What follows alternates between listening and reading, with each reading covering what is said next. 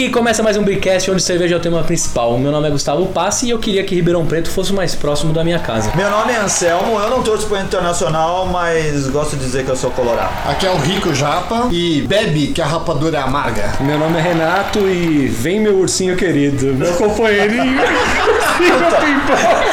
E a cerveja do episódio de hoje é uma Colorado Índica. E quem trouxe pra gente foi o Rica, o Japa. Qual é a música do tema da nossa cerveja, Rica? Nossa, hoje eu vou precisar de uma ajuda, hein? Indica uma música aí pra gente. Puta Índica, cara, meu Deus do céu. Como a Colorado é uma legítima paulista, acho que nada mais justo do que a gente escolher o Ira, escutar Pobre Paulista. Vamos brindar então? Vamos lá. Saúde. Saúde. Saúde. O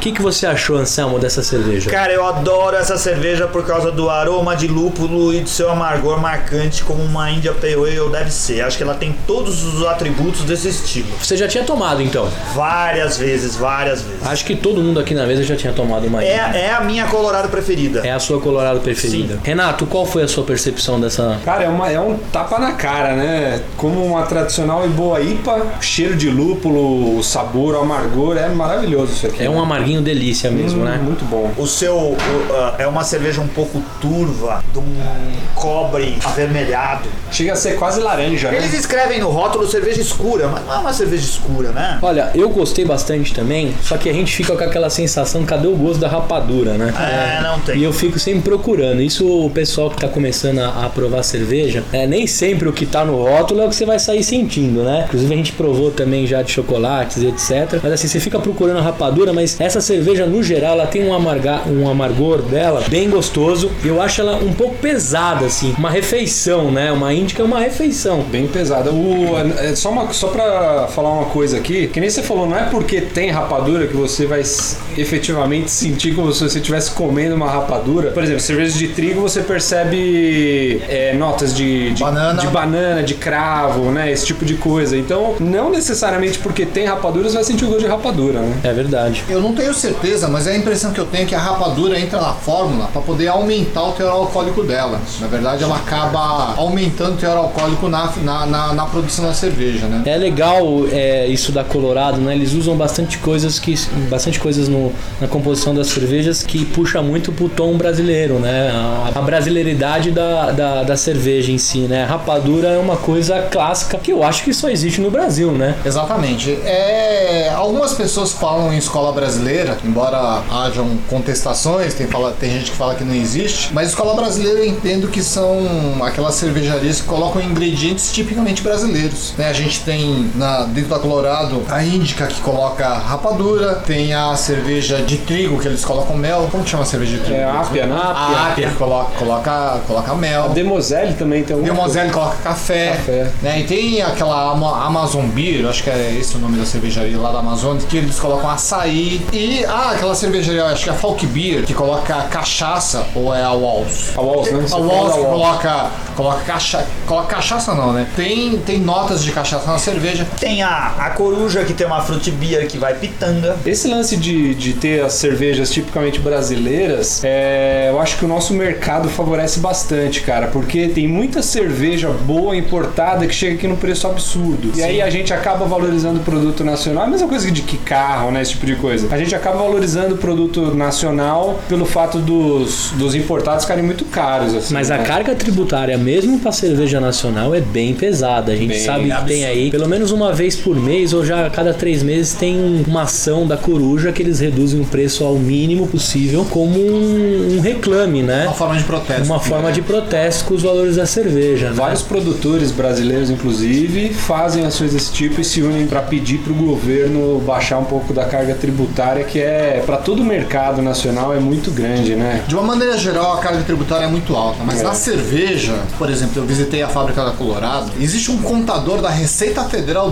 dentro da fábrica da Colorado, Olha só. fazendo uma contagem de cervejas que saem para ver se as notas fiscais não saem adu- adulteradas. É um Cara, absurdo. Que, que loucura, né? Poxa, o Lula, quando ele foi presidente, como ele gostava de tomar um, ele podia ter melhorado isso pra gente. Né? Então a cachaça. metal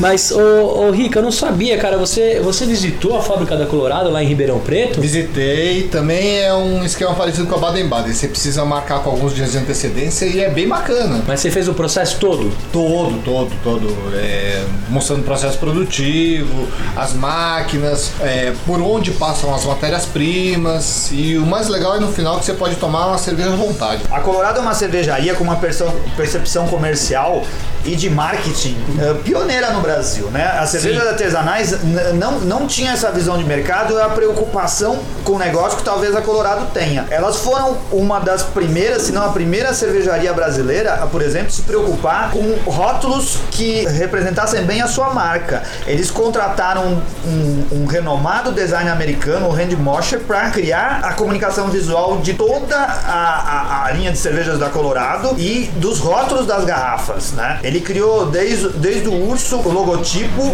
os detalhes de tudo que- compõe visualmente ah, os produtos da Colorado. E isso é uma visão comercial e de negócio que não é comum nas cervejarias aqui no Brasil. Alguém sabe dizer por que, que eles usam o ursinho, já que não é um urso que não tem no Brasil? Não, esse, esse urso, na verdade, ele é um urso de óculos que é típico da América do Sul. Ah, legal. Apesar da, da ideia original seguir as cervejas da escola americana, embora, por exemplo, a Índica seja uma cerveja de escola inglesa, como eles quiseram, que- quiseram abrasileirar a marca, eles mudaram o urso, que não era esse originalmente, para o urso de óculos, que é uma espécie, uma espécie que só ocorre na América do Sul. Urso de óculos, né? de o pessoal óculos, deve estar pensando aí. Marcelo Por que, que é urso de óculos? Se você vê a, a, a fotinha do ursinho, né? Ele tem um, um tom mais escuro na parte dos olhos, por isso que ele deve ter sido classificado como urso do- de óculos. Nossa, o Gustavo é um gênio. é um biólogo. né? Um zoólogo.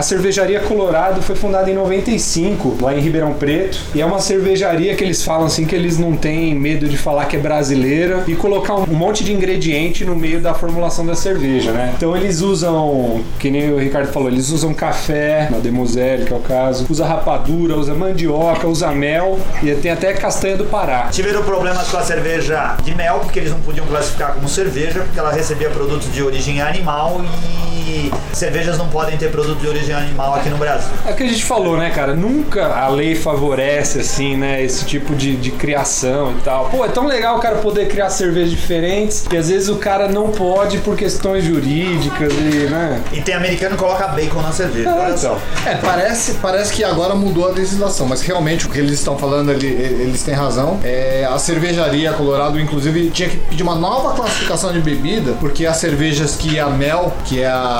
É a Ápia. ápia. A ápia ti- não poderia ser classificada como cerveja por causa do mel. Mas eles têm uma proposta legal lá, porque o malte da produção de cerveja sobra, eles queriam usar esse malte para fazer refrigerante. Então não ia ser colocado outros ingredientes, iam fazer um refrigerante adoçado com malte. Olha só. Poxa. Sério? Sério, bem bacana. É uma coisa que tá na Hidromel? pauta lá. Não.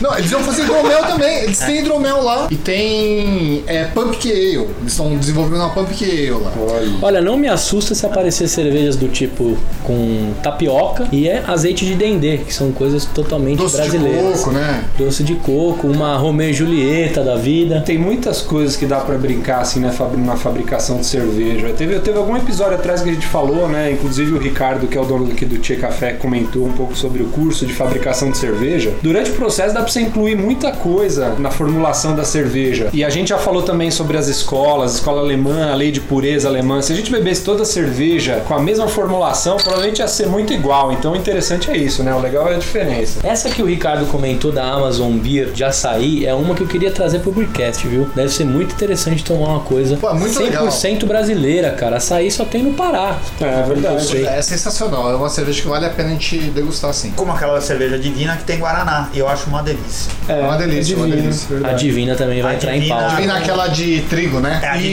Isso. trigo eu acho melhor do que a Pilsen.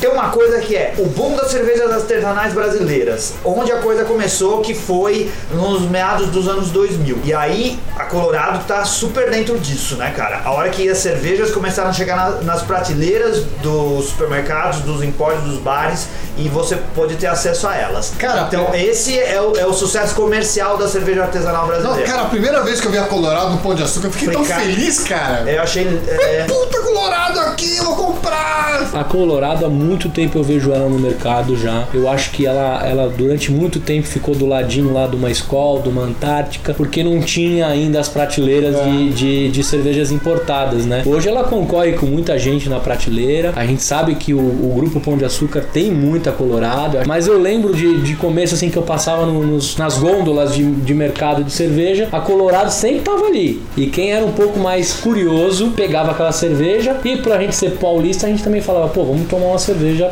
paulista, né?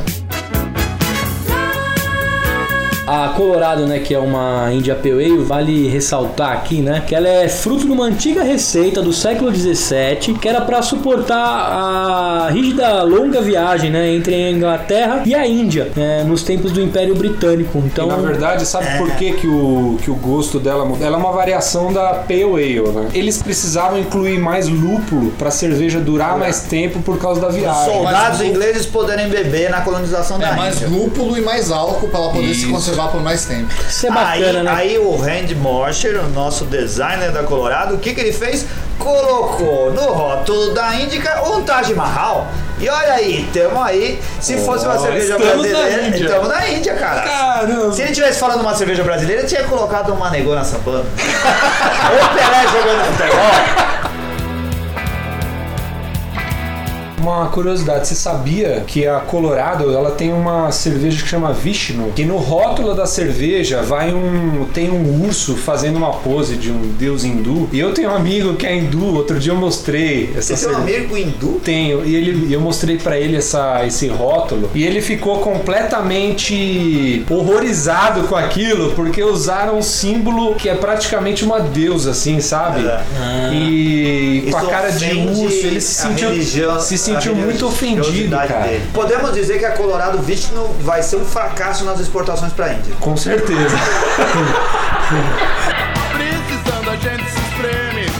Quem mora em Ribeirão Preto paga mais barato e toma bastante Colorado. É o mesmo não preço legal. lá, cara. É caro Mesmo pra preço, cara. caro pra caramba. Porque a gente sabe que muita coisa. Cara, que- eu já conheço gente de Ribeirão que nem conhece a Colorado. Ah, tá brincando. Sério, sério, sério. gente Gente de conhece. Ribeirão, tem amigo que, que tem família em Ribeirão. Eu falo, e aí, você toma Colorado? Colorado? Ele Que não é sabe. É absurdo, mas não sabe. Uma coisa interessante é que a Colorado é uma fábrica pequena, cara. Pelo marketing que a Colorado faz, dá a impressão que é uma cervejaria gigantesca, assim, é enorme. Cara, é pequena a fábrica, o departamento de marketing é pequeno. A impressão que a gente tem é que a Colorado é muito maior que na verdade Mas é uma cerveja que não precisa de comercial, ela se auto Não, vende, eu acho. Ao contrário, a gente consome porque a propaganda é boa. Quantos comerciais você já viu da Colorado? Nenhum. Então, é isso que eu tô falando. Pelo tipo de cerveja, é uma cerveja que um vai indicando pelo outro. Pelo fato da Isso, cerveja isso, ser isso. boa, ser saborosa, ser de qualidade, já vai a E informação. ela se destaca na prateleira, eu tenho certeza disso, cara. Ela vende, o rótulo vende. A cerveja vende porque ela se O destaca na rótulo prateleira. é sensacional, é lindo. Não adianta despedir. Eu vou aproveitar esse gancho, Anselmo, e vou te perguntar: é uma cerveja que você tem rotineiramente na sua geladeira? Sim, é uma cerveja que eu compro com alguma frequência e a Índica é a cerveja que eu mais compro da Colorado. Quantas tampinhas essa índica merece? Quatro tampinhas. A gente tá tiradas com cuidado para poderem ser preservadas e guardadas na coleção de A tampinha que é bem bacana, que é o ursinho, né? Isso, Pra quem coleciona têm, ó. tampinha é bem bacana. E você, Renato, a, a Colorado é uma cerveja da sua porta de geladeira? É uma cerveja que eu aprecio, mas não tenho costume de comprar. Pelo fato da gente. tá- Você rouba a cerveja?